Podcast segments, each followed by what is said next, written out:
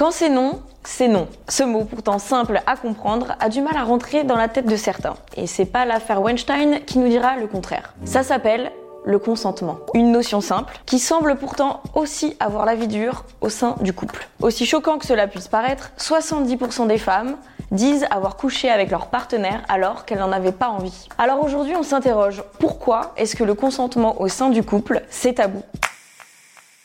Le consentement, c'est quoi? C'est quand les personnes sont d'accord toutes les deux pour s'embrasser, se toucher ou avoir des relations sexuelles. Alors, comment savoir si tout le monde est d'accord? Roulement de tambour, on en parle avec des mots. Si toi tu as envie mais que tu n'es pas sûr que ton ou ta partenaire a aussi envie de toi, eh ben, tu lui demandes. C'est ça qui est sexy. Mais on le sait bien, c'est clairement pas une notion intégrée par tous, femmes et hommes, à la fois dans les rencontres d'un soir et dans le couple. Il y a un paradoxe dans notre société entre la parole qui se libère dans l'espace public autour de la sexualité et le fait que parler de sexe dans son intimité avec son partenaire ne soit pas du tout une norme. C'est bizarre, non? Eh bien ça, ça vient des stéréotypes sociaux et des rituels de séduction hérités de plusieurs siècles, comme nous l'explique le sociologue Jean-Claude Kaufmann. La femme et l'homme ont été assignés à des jeux de rôle. L'homme conquérant et la femme pudique qui résiste. En gros, c'est dans Star Wars quand Han Solo embrasse pour la première fois la princesse Leia, qui ne manifeste à aucun moment son désir pour lui. Je vous plais parce que je suis un vaurien.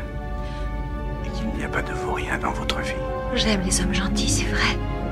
Je suis un. Je trouve.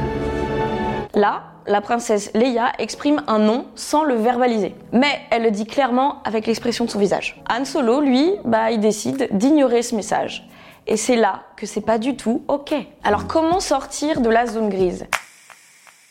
Cette zone grise, floue, voire tabou au sein des couples stables, a été étudiée par Jean-Claude Kaufmann, qui en rend compte dans son dernier livre intitulé Pas envie ce soir. Il explique que les femmes, quand elles n'ont pas envie, ont tendance à envoyer des signaux faibles. Arriver dans le lit après que l'autre soit déjà couché, prétexter la fatigue, le manque de motivation, ou alors clairement le silence radio. Mais le silence, c'est déjà un signal. Ça veut surtout dire non. Alors, pourquoi est-ce qu'on le dit pas tout simplement? Parce que quand on est en couple, quand on aime la personne, eh ben on veut lui faire plaisir même quand on a la flemme. Parce qu'on veut pas vexer l'autre parce qu'on se sent coupable de ne pas la désirer au même moment, parce qu'on a peur qu'elle aille voir ailleurs. Donc, dire non à son partenaire, eh ben, c'est pas si simple. Mais se forcer, c'est pire. Ne pas exprimer le non peut conduire à des viols domestiques. Profiter de l'autre quand il rentre bourré de soirée, avoir un rapport sexuel alors que l'autre est endormi. Et puis, sur le long terme, se forcer a pour conséquence une perte totale de désir pour l'autre.